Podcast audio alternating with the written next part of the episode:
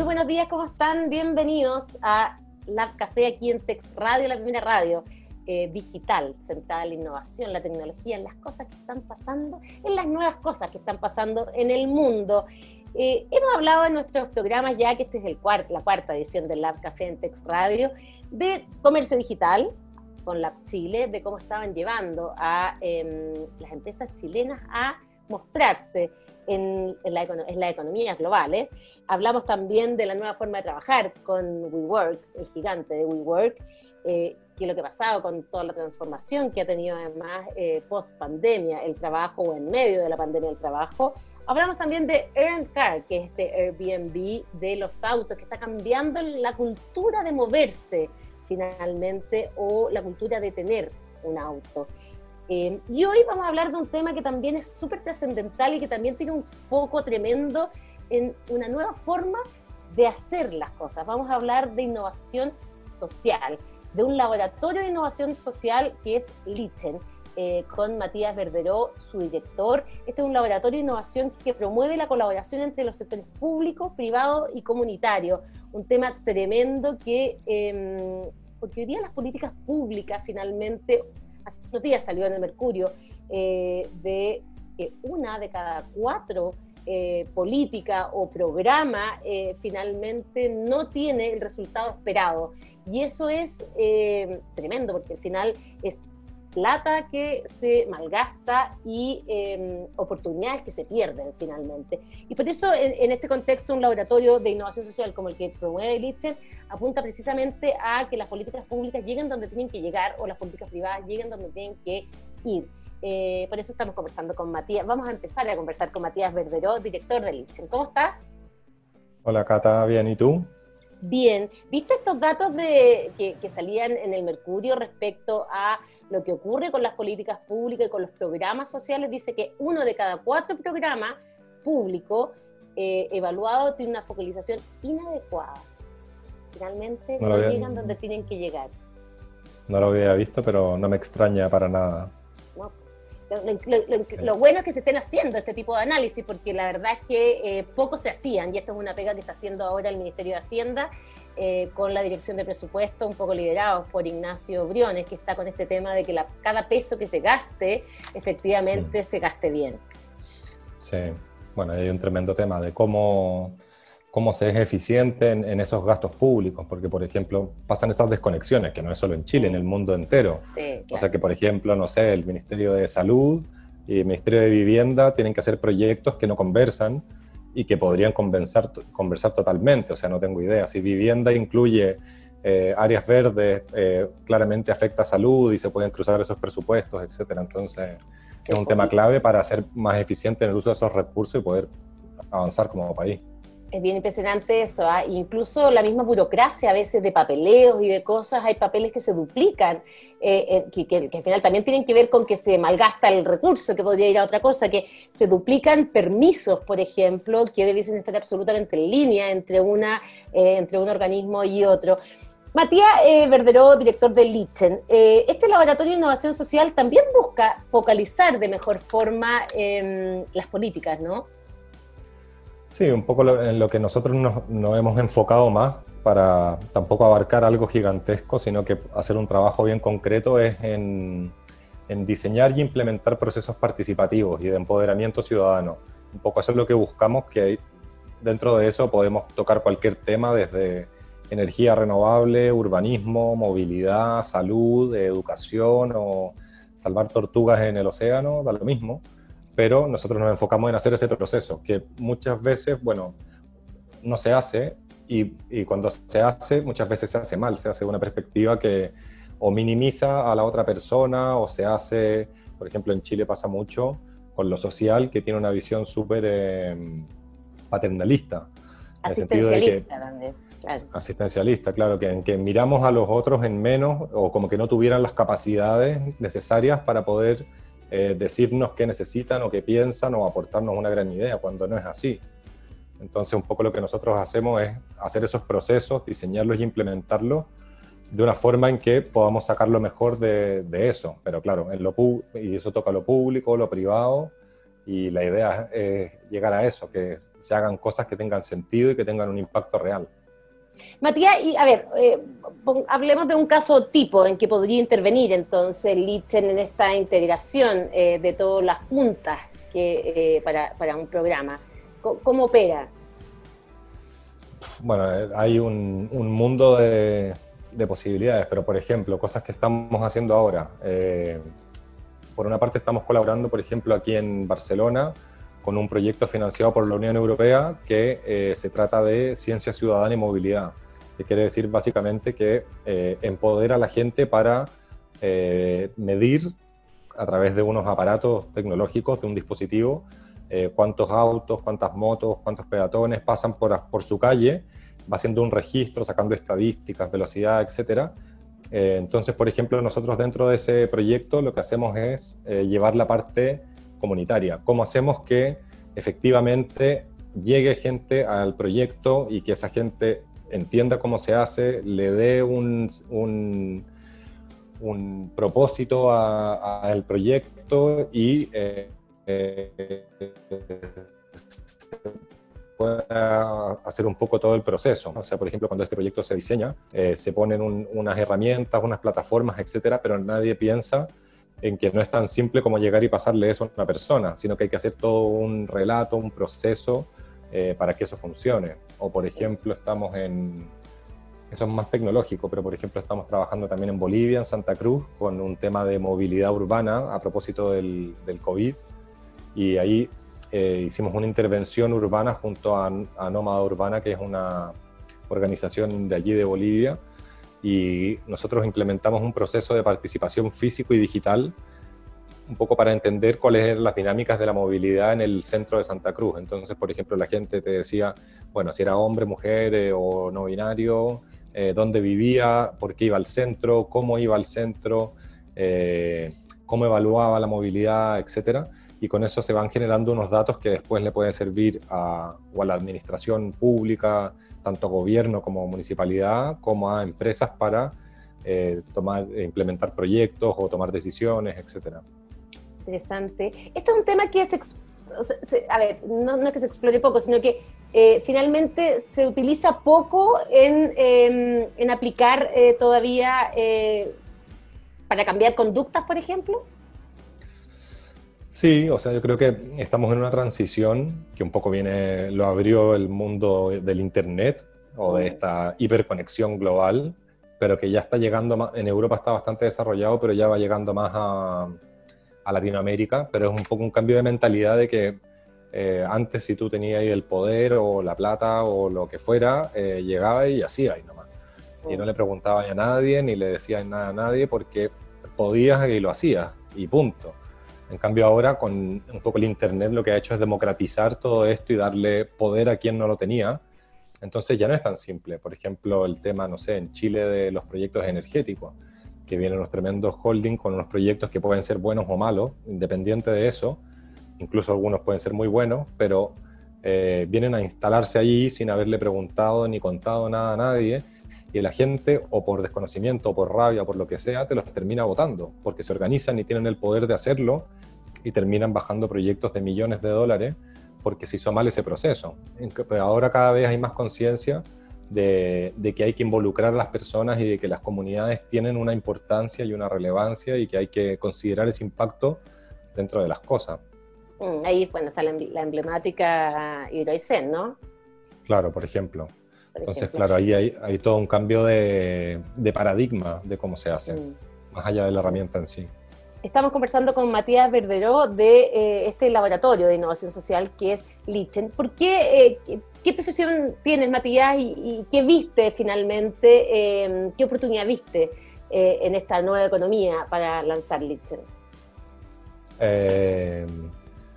Un poco de, lo que me, de lo que me ha tocado trabajar aquí en, Europa y cosas que ya venía haciendo en Chile, un poco de lo social, pero aquí se me abrió otro mundo sobre la tecnología y sobre formas de hacer que me interesó mucho de poder eh, eh, hacer estas conexiones en Latinoamérica. No quiere decir que en Latinoamérica no existan ni no estén pasando estas cosas. Pasan cosas súper interesantes, pero bueno, hay espacio para mucho más también, porque un poco Latinoamérica está todavía muy en desarrollo Entonces es relevante eh, cómo se, se, termina de desarrollar. Y un poco en, esa idea eh, fundamos Lichen y, hicimos el, todo el, proceso de ir implementando y diseñando proyectos. Mm. Matías, ¿y de, qué profesión tienes? Ingeniero comercial. Ya la economía comportamental, tiene mucho de, economía comportamental eh, eh, esto, ¿no? Eh, la economía comportamental que con Robert Thaler, que fue premio Nobel el año 2017, si no me equivoco, ¿no? Em, ha ido como cambiando también como, como, como, como, la forma en que se mueve la economía o, la, la, mirada en que se mueve la economía, donde la conducta de las personas es tan clave como el tecnicismo respecto a lo que uno propone, ¿no? Exacto, sí.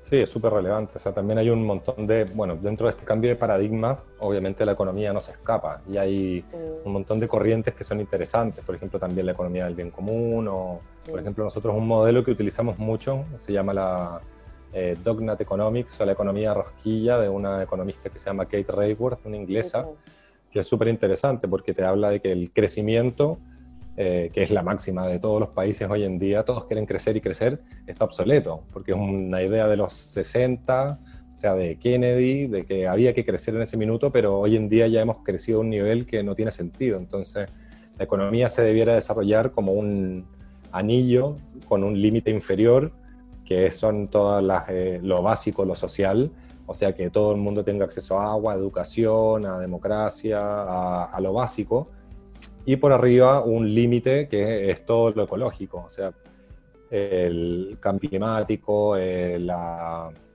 no sé, los, efectos de gas invernadero, etc.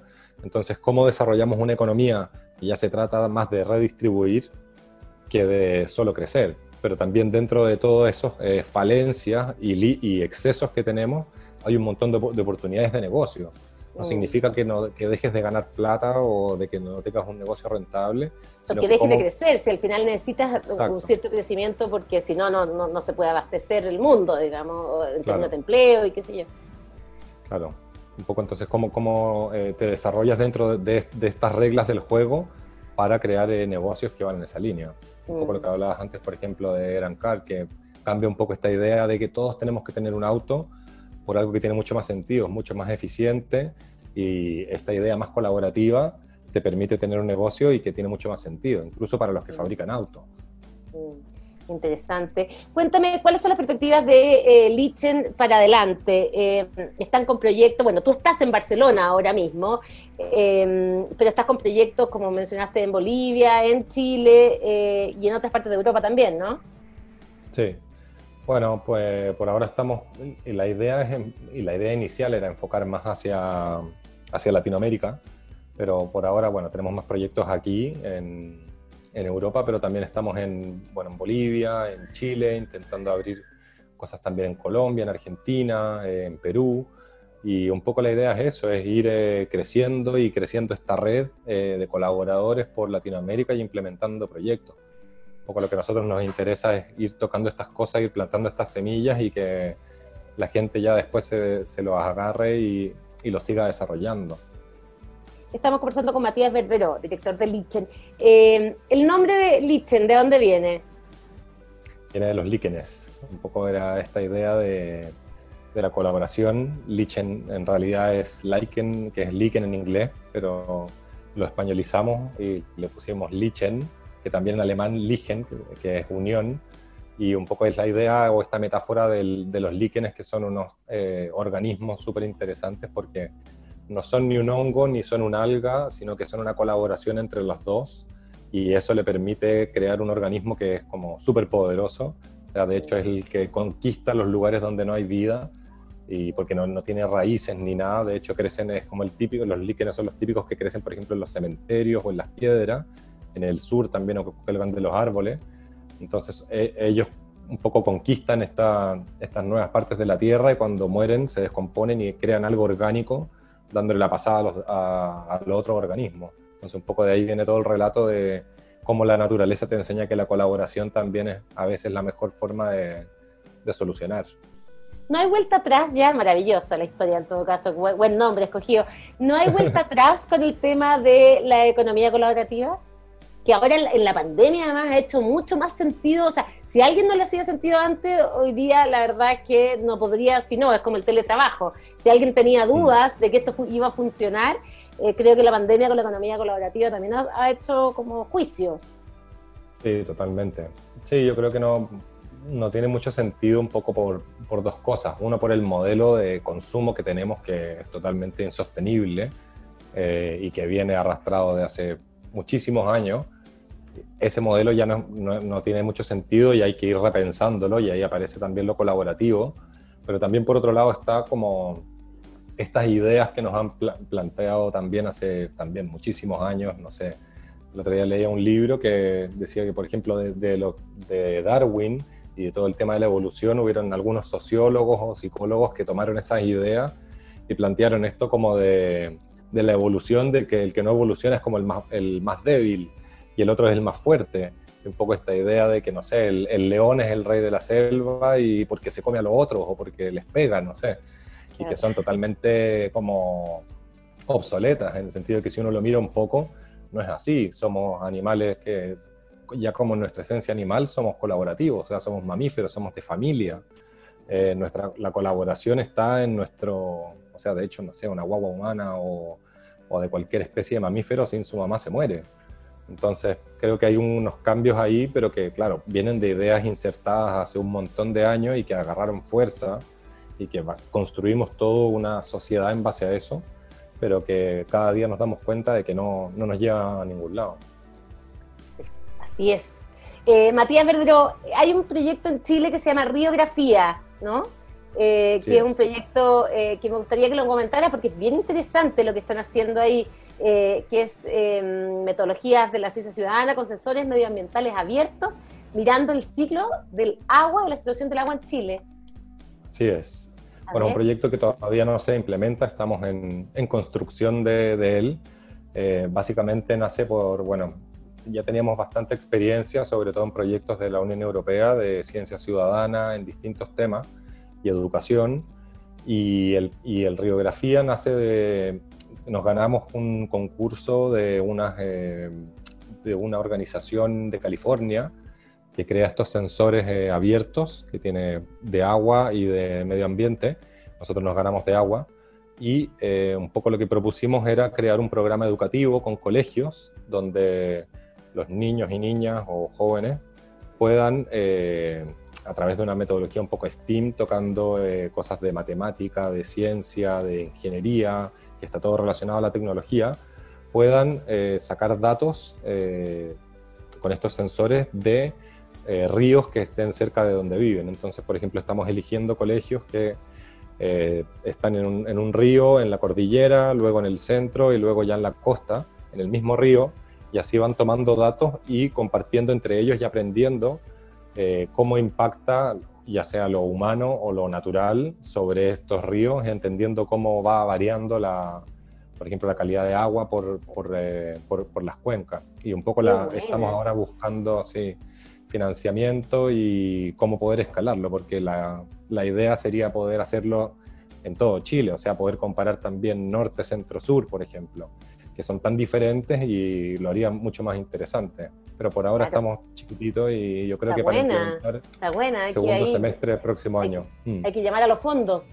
Eh, que vengan. Es una buena, es una buena cosa porque además eh, estáis no solo educando, sino que además haciéndote que, que, que, los jóvenes se hagan cargo de esta situación tan tremenda que es finalmente eh, la sequía que vivimos eh, tan profundamente aquí en, en, en la zona central y norte de nuestro país. Cuando tú educas haciéndote cargo finalmente porque están viendo ahí in situ eh, de las cosas que están pasando, eh, ahí tenéis un germen importante para después cuando ellos mismos hacen empresa, trabajan, en fin. O sea, es una cuestión súper multiplicadora. Esa, esa es la idea, un poco lo, único, lo único que te puede generar un cambio real finalmente es la educación. Eh, ya nosotros estamos un poco ya ya estamos grandes para hacer cambios, que no quiere decir que no los podamos hacer, pero los cambios realmente potentes, como por ejemplo, no sé, reciclar, eh, si uno se lo enseña a un niño desde chico, ya cuando crece ya no tiene sentido no hacerlo. Entonces hay que hacer también unos cambios en la educación que son importantes para, para eso, las generaciones que queremos. Eso, buenísimo. Eh, los felicito. Em, hay otros proyectos como Cooperalia, eh, Laboratorio de Resiliencia Ciudadana, Ciudadana, ese está bueno. A ver, ¿de qué se trata ese? Es un proyecto que eh, planteamos en el norte, finalmente por temas presupuestarios se cayó, pero estamos eh, buscándole otras vueltas y que hicimos una colaboración con la organización europea de Living Labs, que los Living Labs son un, concepto que nació en el MIT, pero son básicamente laboratorios de innovación ciudadanos, que la gracia que tiene es que tienen a las personas en el centro de todo el proceso, desde el diseño, la validación, etcétera. Entonces tenemos el apoyo de ellos, también de la parte de resiliencia de las Naciones Unidas, y, es eso, es plantear un, espacio de innovación en comunidades eh, donde el tema, por ejemplo, del cambio climático es relevante y tiene diferentes pasos. Entonces, por ejemplo, se empezaba primero a trabajar en el tema de energía, eh, cómo es la energía, eh, cómo la hacemos sostenible nos hacemos independientes energéticamente. Luego se tocaba el tema del agua, luego el tema de la agricultura con el tema de los residuos y así se hacía como un círculo virtuoso de temas que se relacionan para dar un poco cierta independencia eh, que, por ejemplo, hoy en Chile no existe. En Chile, a nivel energético, tenemos dos grandes líneas, o sea, se corta uno y se queda sin energía la mitad de Chile y si se corta la otra, ya estamos sonados. Entonces, va un poco por ahí, generar resiliencia comunitaria eh, en base a, las mismas comunidades. Buenísimo. Eh, Matías Verderó em, es el fundador, creador de eh, Lichen Directores, es tu cargo, ¿no? Sí. ¿Cuánta gente trabaja en Lichen? ¿Trabajan por proyectos? ¿Cómo es la parte como operacional de la empresa? Eh, así fijos somos tres eh, y después vamos por proyectos en diferentes temas. Por ejemplo, en radiografía estamos trabajando con Sinestesia y con esta organización americana que se llama eh, Conservify, con el sensor que se llama FieldKit. Eh, Cooperalia estamos, por ejemplo, trabajando con Wisher Chile, que también es una, una organización francesa de temas de economías colaborativas. Y así vamos por diferentes temas en, en cada país, porque también eso es súper relevante. O sea, eh, intentar trabajar o hacer algo en un, en un lugar sin tener eh, a alguien local que tenga ese conocimiento, que no es solo implementar, es imposible. Entonces vamos colaborando con, con gente por, por, proyectos, la mayoría. Buenísimo. Matías, ¿hay alguien, eh, algún laboratorio parecido al de ustedes aquí en Chile? Em, no, hay gente que hace cosas parecidas, sí bueno, no sé si a veces, claro, cambian la metodología, en la forma, etcétera, pero por ejemplo, hay un montón de gente haciendo innovación social, desde el, Social Lab, que lleva un montón de años haciendo cosas súper interesantes, o proyectos específicos, no tengo idea, como Algramo, que también hace cosas que tocan por ahí. No sé, hay de todo también. Y hay tantas como visiones y formas que podrían entrar dentro de la innovación social, eh, pero eh, estructurado. Pero este modelo, este modelo forma, no lo, no lo sé, aún, aún no, no, no, conozco, pero, pero deben haber, seguro. Y mientras más haya, mejor. Eh, Exacto, porque son finalmente agentes de cambio importantes. Exacto, en, lo social eso pasa, que cambia un poco con esa idea de la competencia de negocio, aunque también es un poco así, pero en lo social, mientras más a todos nos vaya mejor, eh, es mejor para todos, entre, que abre mercado y, y mejora el ecosistema. Es, genera los cambios que, se quieren y mientras más estén haciendo eso, eh, eh, más éxito va a tener esta economía. Matías Verderón, muchas gracias por esta conversación muy interesante, eh, un laboratorio de innovación social que promueve la colaboración entre los sectores público, privado y el comunitario, es una nueva forma finalmente de trabajar con la comunidad, la empresa privada, el Estado y la comunidad. así que muchas gracias por acompañarnos en esta entrevista con Tex Radio. Gracias a ti, Cata, por la invitación y felicitaciones por el programa. Gracias. Eh, nosotros nos vamos entonces, muchas gracias. Eh, muy interesante esta conversación, como todas las que hemos tenido aquí en este Lab Café de Tex Radio. Gente que está haciendo las cosas distintas, agentes de cambio para una nueva economía. Eso es lo que nosotros queremos mostrarles aquí. Chao, que estén bien.